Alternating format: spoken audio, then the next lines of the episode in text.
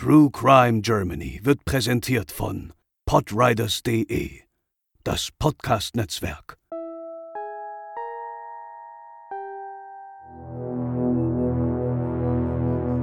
Im März 1916 verschwindet eine junge Frau spurlos in Berlin. Wenige Tage später wird ihre Leiche in einem Reisekorb in Stettin gefunden. Schnell steht ihre Geliebte unter Mordverdacht. Aber war sie tatsächlich die Mörderin? Heute bei True Crime Germany die Tote im Reisekorb.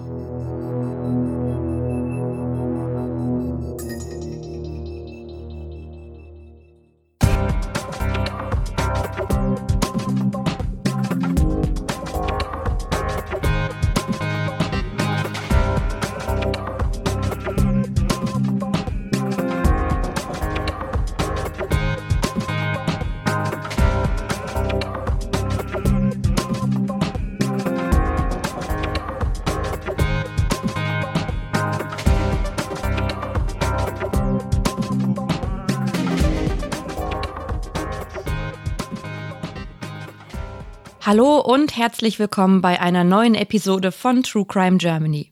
Ich bin Lena und bei mir sind André. Moin. Und Chris. Moin, moin. Und wir begeben uns nun ohne weitere Umwege in unseren heutigen Fall, der zum einen schon lange in der Vergangenheit zurückliegt, zum anderen aber auch aus mehreren Gründen eine historische Bewandtnis hat. Ja, genau, Lena. Wir befinden uns im Deutschland zur Zeit des Ersten Weltkriegs, also in der Endphase des Deutschen Kaiserreichs, das dann 1918 sein Ende fand. Und den Menschen ging es zu dieser Zeit nicht besonders gut, was jetzt natürlich in einer Kriegsphase keine besonders große Überraschung ist. Unser Fall spielt mal wieder in Berlin und dort wie auch im Rest des Reichs gab es ein erhebliches Versorgungsproblem, natürlich vor allem was Nahrungsmittel beziehungsweise Lebensmittel angeht. Und dadurch entstand gleichzeitig eine Unterversorgung, die sich besonders bei Kindern und Jugendlichen bemerkbar machte. Und so war es keine Seltenheit, dass auch die Jüngsten in der Gesellschaft eben an Unterernährung verstarben. Und auch Krankheiten wie zum Beispiel Skorbut verbreiteten sich in diesem Zusammenhang in der Bevölkerung. Und als wäre das nicht schon genug gewesen, waren insbesondere die Kriegswinter 1916 und 1917 ein absoluter Kampf ums Überleben, da sie eben besonders kalt waren. Im Zuge der Lebensmittelknappheit wurden übrigens 1915 auch die damals in unserer Hamburger Trümmermorde-Folge angesprochenen Lebensmittelkarten in Berlin eingeführt. Aber auch das half nicht wirklich weiter. Vor den Lebensmittelverkaufsstellen bildeten sich stundenlang Schlangen, der Schwarzmarkt florierte und irgendwann sollte auch erneut die Ausgabe von Brot rationiert werden. Das führte auch zu Demonstrationen und Arbeitsniederlegungen in den großen Fabriken. Die Stimmung war katastrophal und am Boden. Dabei hatte sich gerade Berlin in den Jahren vor dem Ausbruch des Ersten Weltkriegs entwickelt, insbesondere was den Ausbau der Infrastruktur angeht. Und zudem zogen die Neureichen in die Stadt und bauten sich prunkvolle Villen. Aber auch zu jener Zeit war dies nur die halbe Wahrheit. Denn auf der anderen Seite entstanden dicht bebaute und besiedelte Mietskasernen, jene berühmt-berüchtigten Gebäude, in denen in einem Zimmer sechs bis zehn Personen hausten, in denen sich alle Anwohner ein Plumpsklo im Innenhof teilen mussten oder nicht mal Anschlüsse zur Kanalisation hatten. Umso klarer ist, wie das Leben der ärmeren Leute sich durch den Ausbruch des Krieges noch verschlimmerte. Die kaiserlichen Behörden versäumten es der Situation irgendwie entgegenzuwirken. Ja, die Stimmung in der Bevölkerung, der Krieg und die Krise hatten auch Einfluss auf die Kriminalität und die Polizeiarbeit. Gerade zu Beginn des 20. Jahrhunderts stieg die Kriminalitätsrate deutlich an.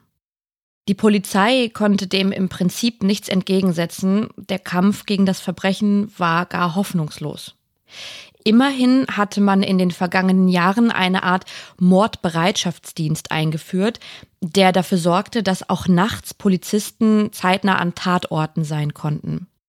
Das änderte jedoch nichts am größtenteils stümperhaften Verhalten der Ermittler.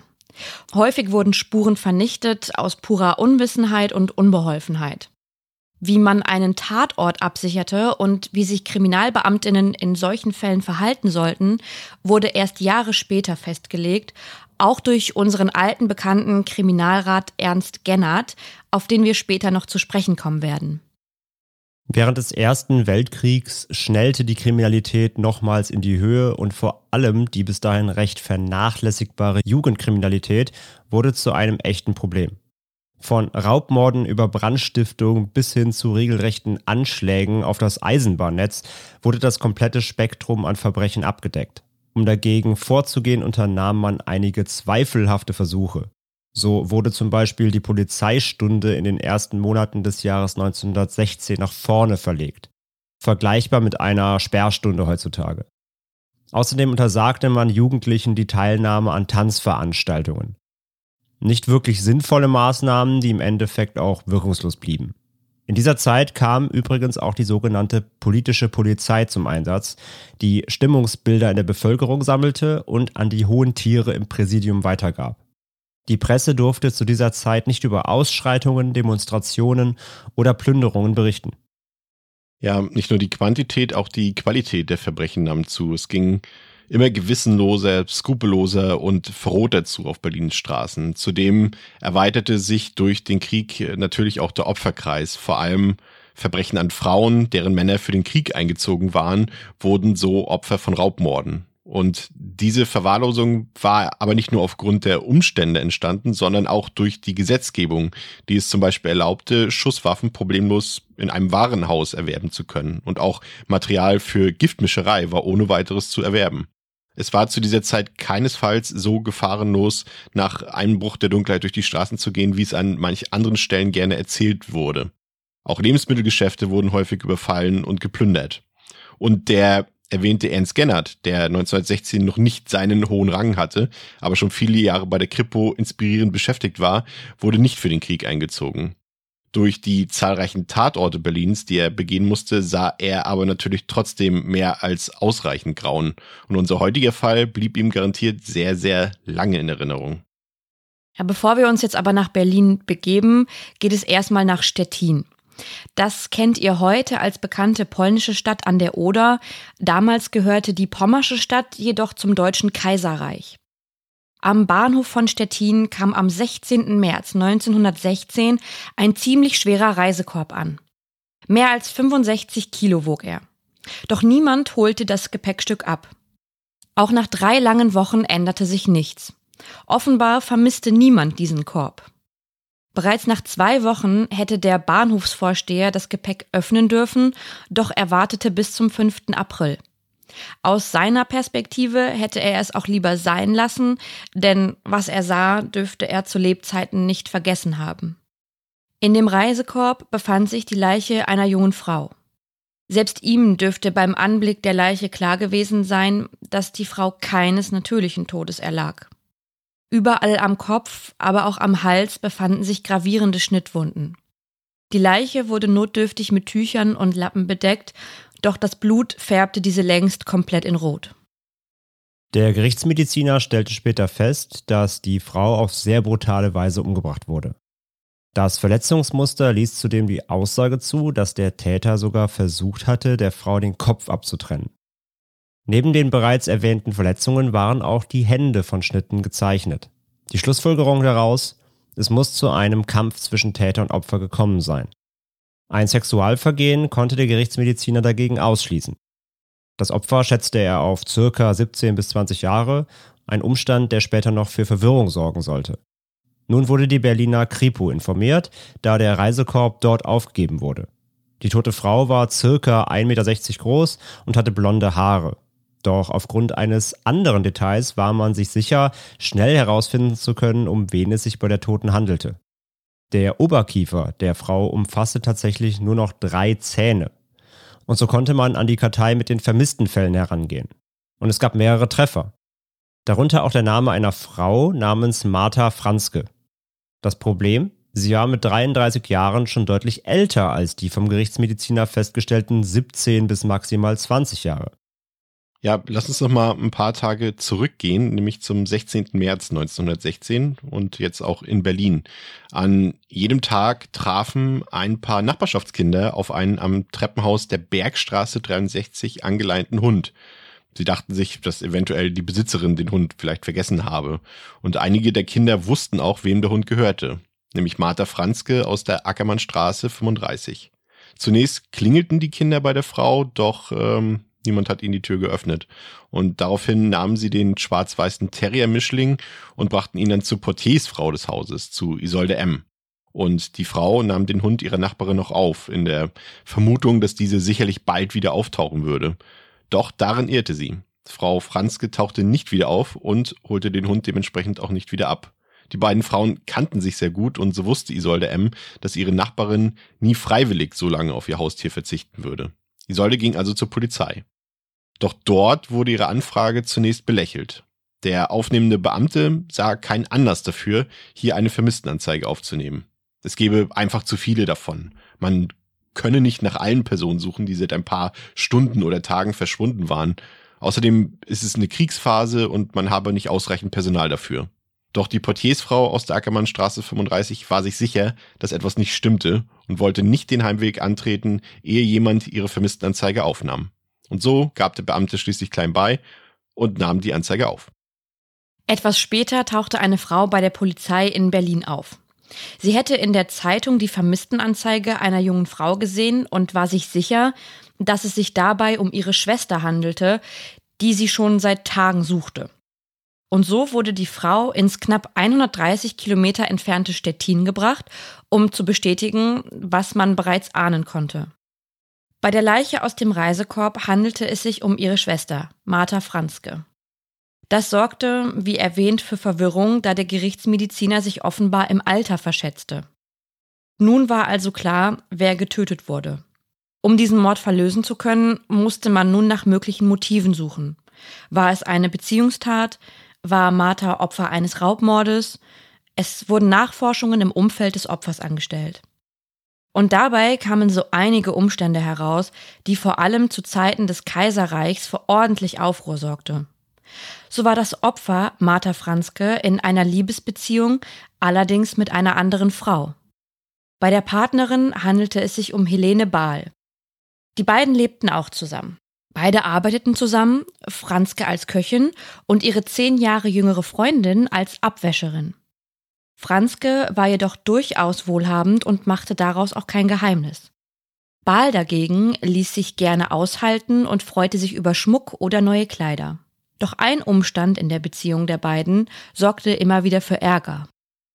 Während Martha Franzke lesbisch war, sah sich ihre Partnerin Helene Bahl durchaus hin und wieder auch nach Männern um. Und das sorgte regelmäßig für Eifersüchteleien. Nun wollte man Helene Bahl zur Vernehmung aufs Revier holen, doch weder meldete sie sich, noch war sie irgendwo aufzufinden. Unterdessen befragte man den Mitarbeiter der Bahn in Berlin, der den Reisekorb mit der Leiche annahm. Zunächst konnte er sich an nichts Ungewöhnliches erinnern, später fiel ihm jedoch ein, dass zwei Frauen ihn darum baten, einen schweren Reisekorb aus der Wohnung zu holen, um diesen nach Stettin zu transportieren. Er sah in sein Notizbuch und darin war, wenn auch schon überschrieben, der Name eines Geschäfts zu erlesen. Friseurladen Voiters. Inhaberin des Salons war eine gewisse Johanna Elsner, die, Überraschung, mit Helene Bahl befreundet war. Auch Martha Franzke verkehrte hier des Öfteren und ließ sich die Haare machen. Der Friseursalon befand sich in der Elsasser Straße 17 bis 18. Für die BerlinerInnen unter euch, das ist heute die Torstraße. Johanna Elsner wurde befragt und gab zu, dass sie die beiden anderen Frauen zwar kenne, jedoch seit Tagen nicht gesehen hätte. Doch nun wurde die Angelegenheit so richtig brisant. Ja, zwar schwieg Elsner bei der ersten Vernehmung weitestgehend, doch bei einer erneuten Befragung schien sie dann auszupacken. Ja, sie habe von dem Mord gewusst, ohne jedoch direkt daran beteiligt gewesen zu sein. Angeblich kam es in ihrer Wohnung zu einem Streit zwischen Helene Bahl und dem späteren Opfer Martha Franzke. Bei diesem Streit will Elstner natürlich nicht anwesend gewesen sein. Im Zuge des Streits kam es dann dazu, dass Bahl ihre Lebensgefährtin Franzke umbrachte. Angeblich litt Bahl stark unter ihrer Beziehung mit Franzke, weil diese eben sehr dominant und rechthaberisch war. Johanna Elsner machte jedoch auch klar, dass sie weder mit dem Mord noch mit der Verstauung im Reisekorb etwas zu tun hatte. Sie selbst gab lediglich den Korb als Bahngut auf. Die Aussagen reichten, um öffentlich nach Helene Bahl zu fahnden. In der ganzen Stadt wurden die rötlichen Plakate verteilt mit dem Steckbrief der Frau. Es dauerte nicht lange, bis in den Bahnhöfen und an vielen Litfaßsäulen die sogenannten Mordplakate hingen. Auch für die Presse war schnell klar, das ist unsere Mörderin. Die Öffentlichkeit wollte Bahl hängen sehen. 1500 Mark waren für die Ergreifung der Frau mit dem affektierten Gang, die einen ordinären Berliner Dialekt spricht, ausgerufen. Doch Berlins wohl bekanntester Kriminalist der ersten 50 Jahre des 20. Jahrhunderts war anderer Meinung. Ernst Gennert erkannte Widersprüche und forderte seine Kollegen dazu auf, weiter zu ermitteln. Er war sich sicher, dass die Lösung nicht so einfach war. Im Hintergrund liefen die Ermittlungen dann auch weiter, da es immer neue Anhaltspunkte gab, die verfolgt werden mussten. So stellte sich heraus, dass die Schrift im Notizbuch des Bahnangestellten weder von Bahl noch von Elsner stammte. Die Handschrift gehörte aber einer Bekannten von Bahl, die auf den Namen Anna Sonnenberg hörte. Und diese wurde natürlich auch auf das Polizeipräsidium bestellt. Und nun kam der nächste Wendepunkt in diesem Kriminalfall. Sonnenberg kam mit ihrem kleinen Kind aufs Revier, obwohl dieses für gewöhnlich bei einer Pflegemutter in Obhut war. Auffällig nervös und sensibel wirkte die Frau, die sofort abstritt, etwas mit der Geschichte zu tun zu haben. Sie habe definitiv nichts vom Inhalt des Korbes gewusst. Nur um dann ihre bekannte Johanna Elsner wieder um einiges tiefer in die Angelegenheit hineinzuziehen. Elsner habe Martha Franzke getötet. Und außerdem heiße sie gar nicht Elsner, sondern Ullmann. Resultat dieser Aussage, Johanna, nun Ullmann, wurde verhaftet. Und tatsächlich gab sie rasch zu, seit drei Jahren einen falschen Namen zu führen. Angemeldet war sie auch nicht, denn als sie noch in Kiel lebte und für ihren damaligen Verlobten anschaffen musste, bestahl sie einen ihrer Kunden. Beute 300 Mark. Aber genug, um Angst vor der Kieler Polizei zu haben. Deshalb keine Anmeldung und ein neuer Name. Es dauerte noch etwas, aber dann packte auch Anna Sonnenberg richtig aus. Zu unglaubwürdig waren ihre Schilderungen in den Verhören. Am 16. April gestand sie, gemeinsam mit Johanna Ullmann Martha Franzke getötet zu haben. Selbiges stritt Johanna Ullmann allerdings weiterhin ab, bis zu jenem Zeitpunkt, als sie mit der Aussage Sonnenbergs konfrontiert wurde und keinen Ausweg mehr sah. Auch hier folgte nun ein umfangreiches Geständnis. Doch es blieben Fragen. Wie gestalteten die beiden Frauen den Mord und was waren eigentlich ihre Motive? Und die Aufklärung folgte. Der Friseurladen von Ullmann lief schon längere Zeit ziemlich schlecht und es bestand durchaus die Gefahr, dass die Inhaberin die Miete nicht mehr zahlen könne. Mittäterin Anna Sonnenberg erging es kaum besser. Sie war arbeitslos und müsste für den bei der Pflegemutter lebenden Sohn aufkommen. Wochenlang beklagten sich die beiden Frauen gegenseitig ohne Aussicht auf Verbesserung, bis ihnen die protzende, wohlhabende Martha Franzke einfiel. Der Neid, und die Eifersucht auf das Hab und Gut Franzkes waren sehr groß und so beschlossen die beiden, Martha zu ermorden, um an deren Reichtum zu gelangen. Wie genau sie das anstellen sollten, wussten sie jedoch nicht und so probierten sie sich an mehreren potenziellen Varianten aus. Angeblich wollten sie Martha zunächst erschießen, Ullmann war im Besitz einer Schusswaffe, doch erste Trockenversuche scheiterten kläglich. Nach weiteren Überlegungen entschieden sich die Frauen für folgenden Plan. Martha sollte in den Friseurladen kommen.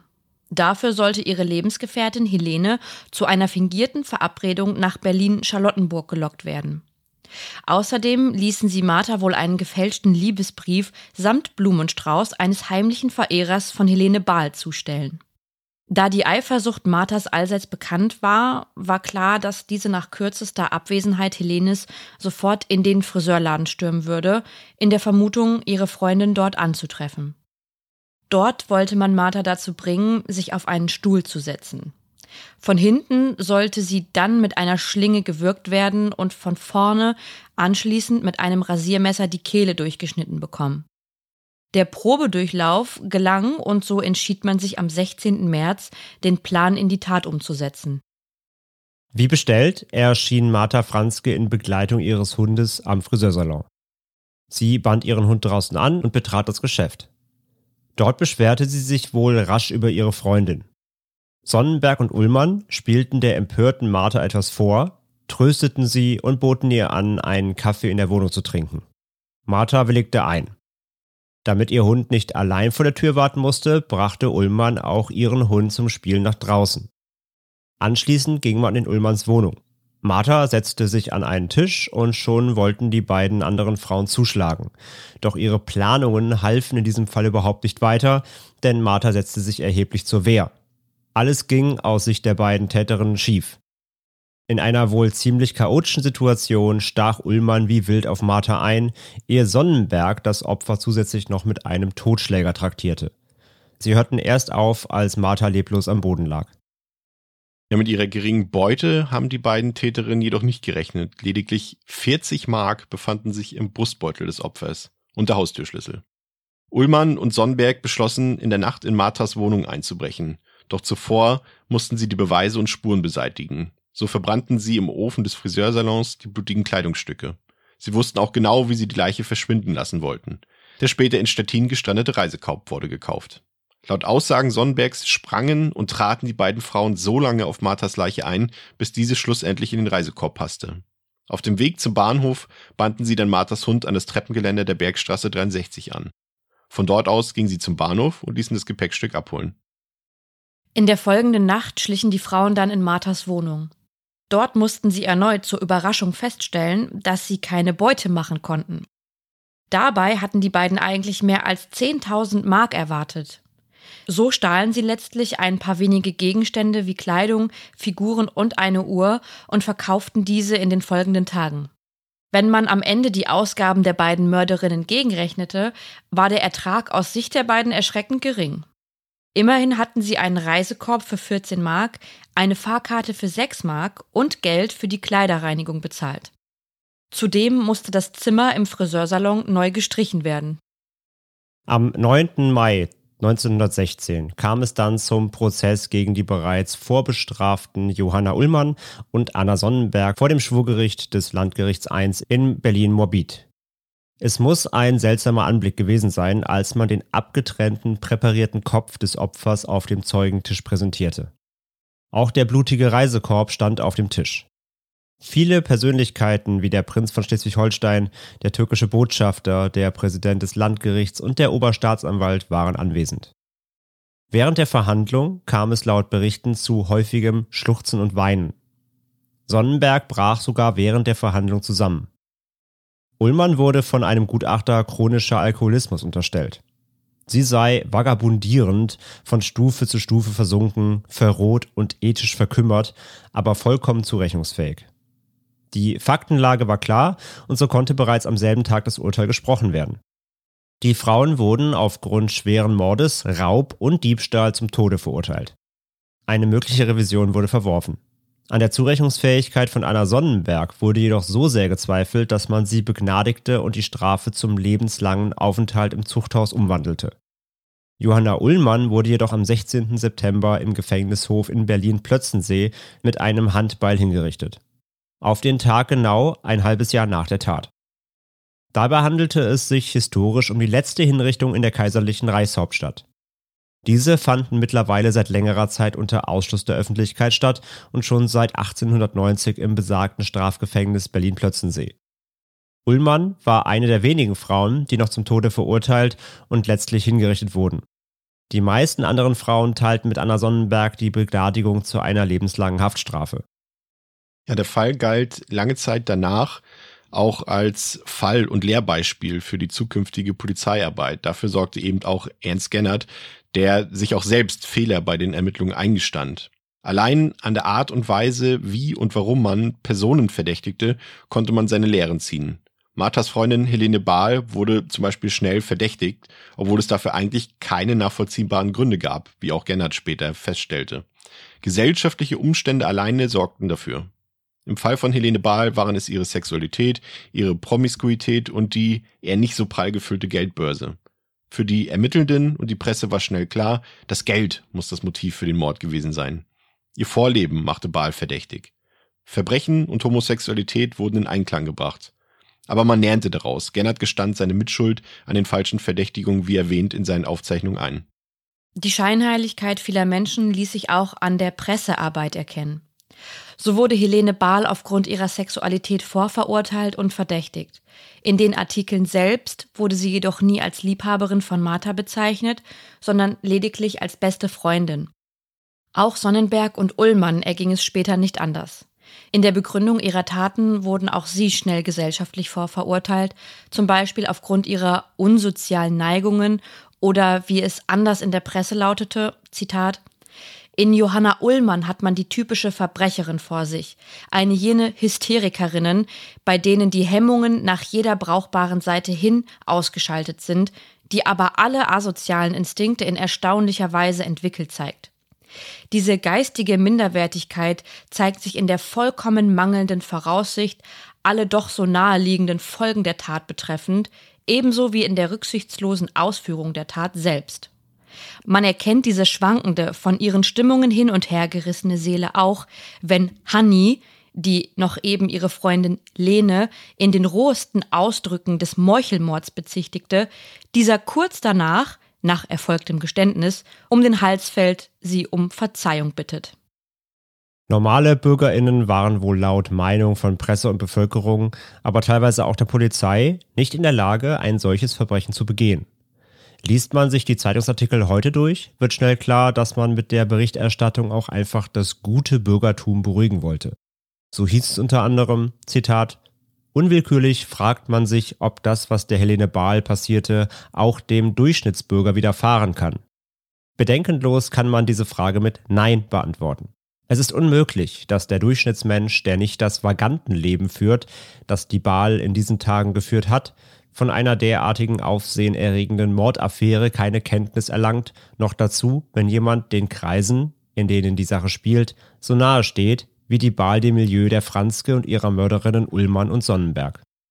Ja, und so konstruierte man sich zur Beruhigung fremde, in Anführungszeichen asoziale Lebensräume und Lebensumstände, die Verbrechen und Verhalten der Beteiligten rechtfertigten. Sicherlich hat man in den über 100 Jahren danach äh, auch etwas dazugelernt in der Bevölkerung, bei der Presse und auch bei den Ermittlungsarbeiten. Aber wenn man genau hinsieht, erkennt man eigentlich auch heute noch genau diese oder ähnliche Muster der Vorverurteilung der TäterInnen, aber auch der Opfer, wenn auch vielleicht in einer anderen Ausprägung als früher. Und das soll es für heute gewesen sein mit True Crime Germany. Wir hoffen, euch hat dieser historische Fall und unsere Folge dazu gefallen. Und ihr seid auch beim nächsten Mal im Dezember wieder mit dabei. Bis dahin habt eine schöne Vorweihnachtszeit und bleibt sicher. Ciao. Tschüss. Tschüss.